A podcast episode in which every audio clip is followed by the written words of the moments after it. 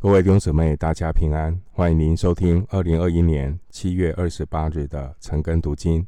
我是廖哲一牧师。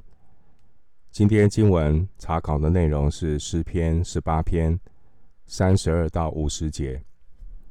诗篇十八篇三十二到五十节，在这段经文当中，我们看到大卫他带着感恩的心回顾神。已经为他成就的大事，他不仅为神所做成的感谢神，并且他也向那些曾经向他夸胜的人见证上帝的荣耀。大卫，他从一个流亡的人，成为一个作王的人，流亡到作王。这过程都有上帝的智慧，都有上帝的带领，也都有上帝的美意，让大卫呢经历神是又真又活的神。这一切都是神的恩典。新约哥林多前书十五章第十节，我们看到保罗说的话。保罗说：“然而。”我今日成了何等人，是蒙神的恩才成的，并且他所赐我的恩不是徒然的。我比众使徒格外劳苦，这原不是我，乃是神的恩与我同在。接下来，我们来思想今天十八篇的经文。首先，我们来看十八篇的三十二节。唯有那以力量束我腰，使我行为完全的，他是神。神赐给大卫体力、智力，能够承受战争所带来的这些压力。神以力量束大卫的腰，并且让大卫能够开铜工。三十四节。这样的描述呢，是告诉我们，当神将工作托付给一个人的时候，他也必赐下够用的恩典，让他能够承担责任。神是以力量束我们腰的主。接下来，我们来看十八篇的三十三节。十八篇三十三节经文说：“他使我的脚快如母鹿的蹄。”又使我在高处安稳。上帝赐给大卫有敏捷的脚步，不仅是消极的去逃避敌人的追赶，而更重要的是脚步稳当，行走在高处。我们求主帮助我们，在跟随主的脚步上面，快如母鹿的蹄。今天有很多人在追随世界的流行上，快如母鹿的蹄，却在跟随主的旨意上慢如牛步。盼望我们能够像保罗所说的，主的爱激励我们，我们就要来快跑跟随主。我们继续来思想经文，十八篇三十四节。他教导我的手能以征战，甚至我的膀臂能开铜弓。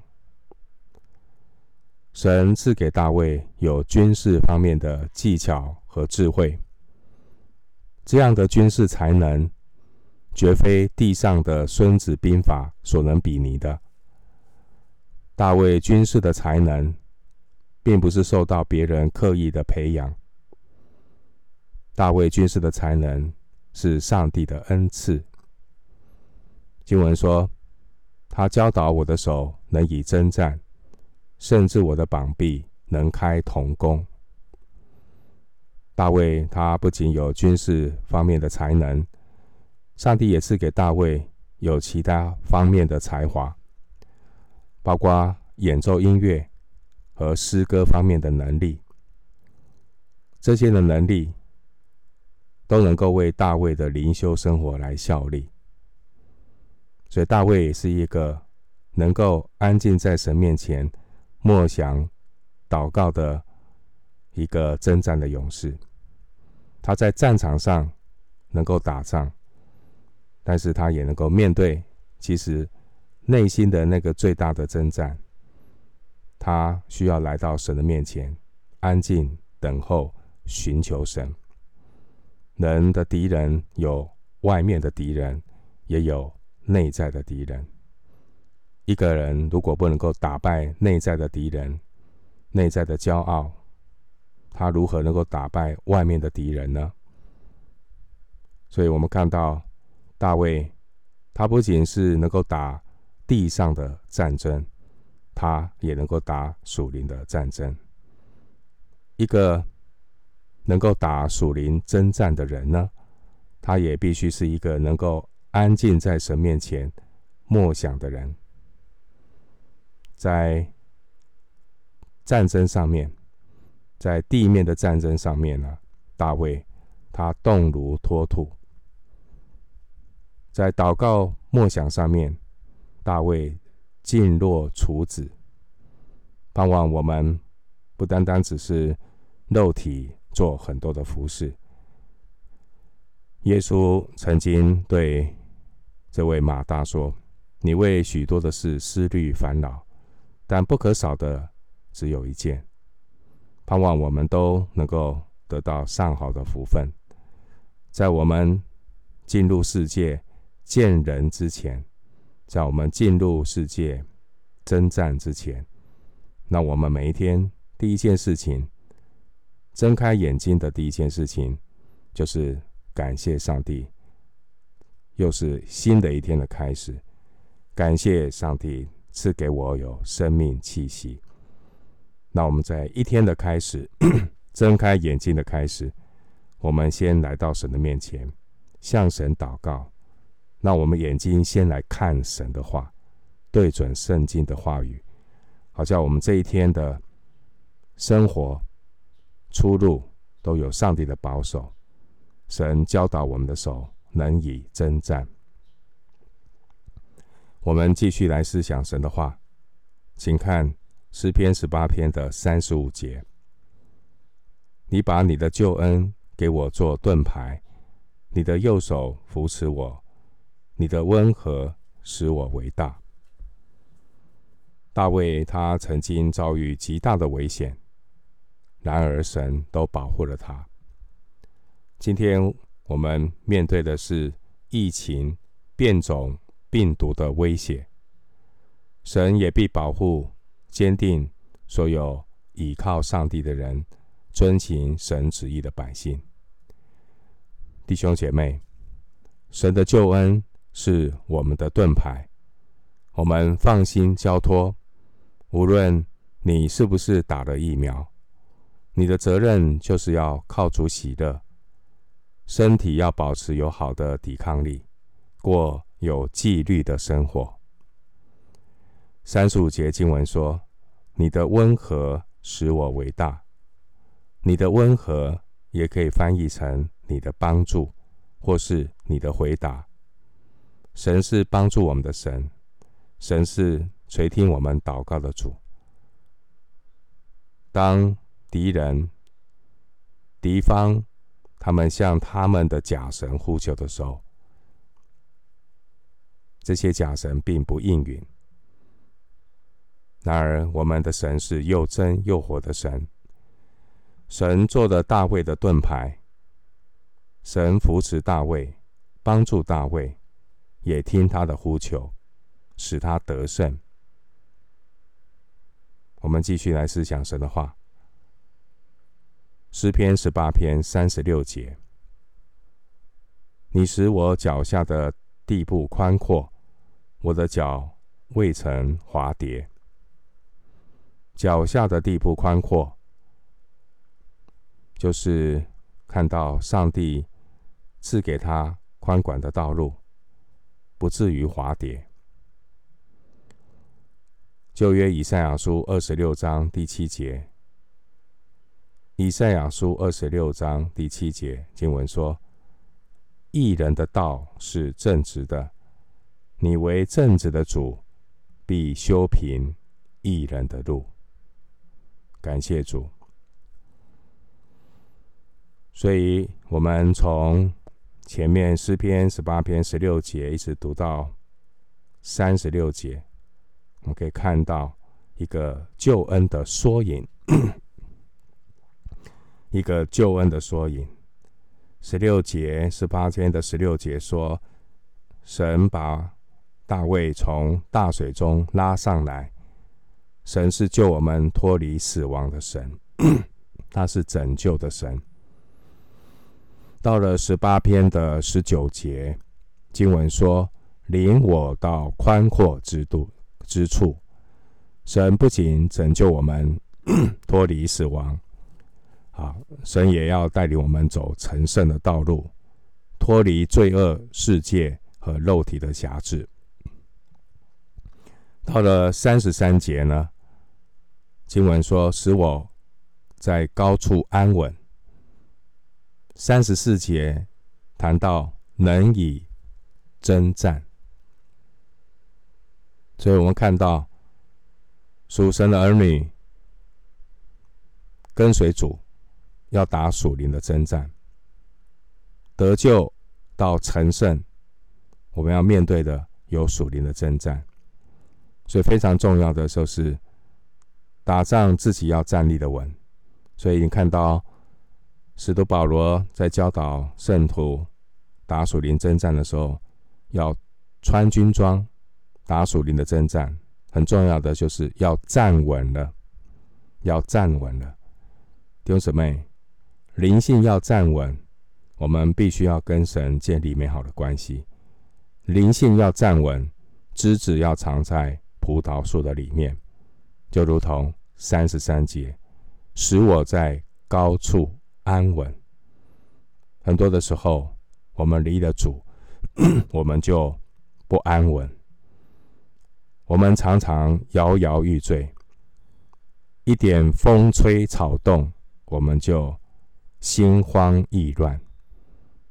你在这样的一个疫情当中，听到一堆的讯息，人就心慌意乱，花很多时间在关注疫情。关注疫苗，牧师真的是劝勉这些弟兄姊妹，你还是要花一些时间来读圣经，不要把你所有的时间精力都关注政府的采购疫苗啊，什么时候打疫苗、登记疫苗，这个当然很重要。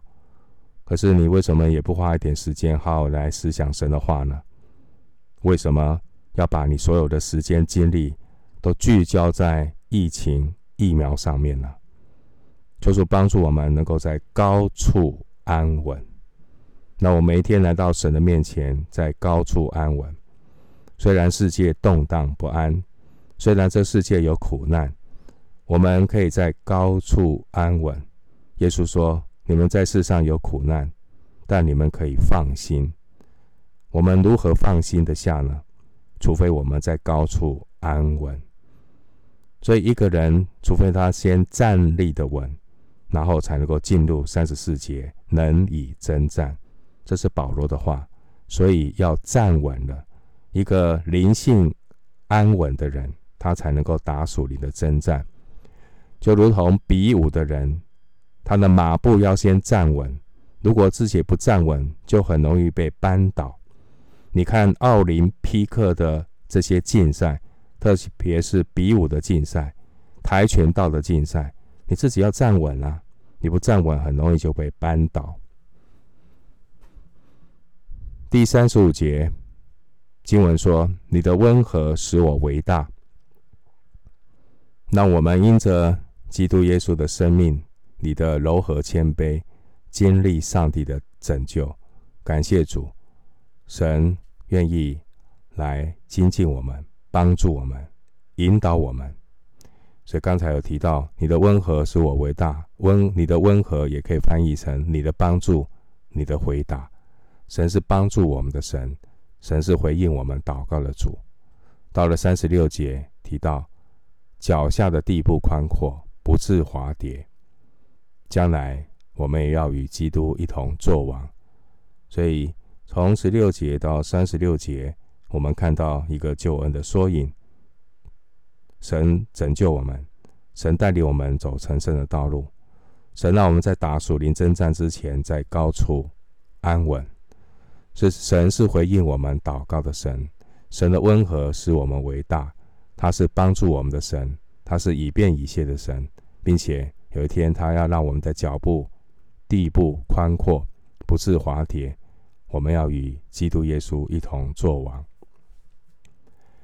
我们回到经文来思想，请看十八篇的三十七节到四十五节，诗篇十八篇三十七节到四十五节。我要追赶我的仇敌，并要追上他们，不将他们灭绝。我总不归回。我要打伤他们，使他们不能起来，他们必倒在我的脚下。因为你曾以力量束我的腰，使我能征战；你也使那起来攻击我的都伏在我以下。你又使我的仇敌在我面前转背逃跑，叫我能以剪除那恨我的人。他们呼求，却无人拯救；就是呼求耶和华，他也不应允。我捣碎他们。如同风前的灰尘，倒出他们，如同街上的泥土。你救我脱离百姓的争竞，立我做列国的元首。我素不认识的民必侍奉我，他们一听见我的名声，就必顺从我。外邦人要投降我，外邦人要衰残，战战兢兢列出他们的营寨。三十七节到四十五节这段的经文，不仅是当年大卫面对扫罗追赶的回忆。虽然大卫并没有主动起来对抗扫罗，是扫罗因为嫉妒他追赶大卫，追杀大卫。而这段经文的内容，三十七节到四十五节，其实也是预言到大卫的子孙弥赛亚。耶稣基督，为什么这样讲呢？因为三十七节到四十五节经文内容所用的动词时态，大部分都是不完全式，也就是现在的完成式。在希伯来文的文法里面呢，使用现在完成式的动词时态，它代表的意义是未来的状况。或是一个连续的动作，因此三十七节到四十五节所展望的是未来的状况、未来的情景、将来要发生的幕后事件。只有当弥赛亚耶稣基督再来做万王之王的时候，会完全的成就。耶稣基督，他道成肉身，败坏了人类最大的仇敌，就是掌死权的魔鬼，并且要释放那一生因怕死而为奴仆的人。希伯来书二章十四节，诗篇十八篇刚才读四十三到四十四节经文说。你救我脱离百姓的争竞，立我做列国的元首。我素不认识的民必侍奉我，他们一听见我的名声，就必顺从我。外邦人要投降我。当年的大卫，他名震天下，感谢上帝带领他，透过他，让我们看到另外一个大卫子孙的画面。前面提到，在这段经文三十七到四十五节里面所使用的动词的时态，是不完全是现在完成式。这样的动词时态是代表未来的状况，预言那位大卫的子孙弥赛亚耶稣基督。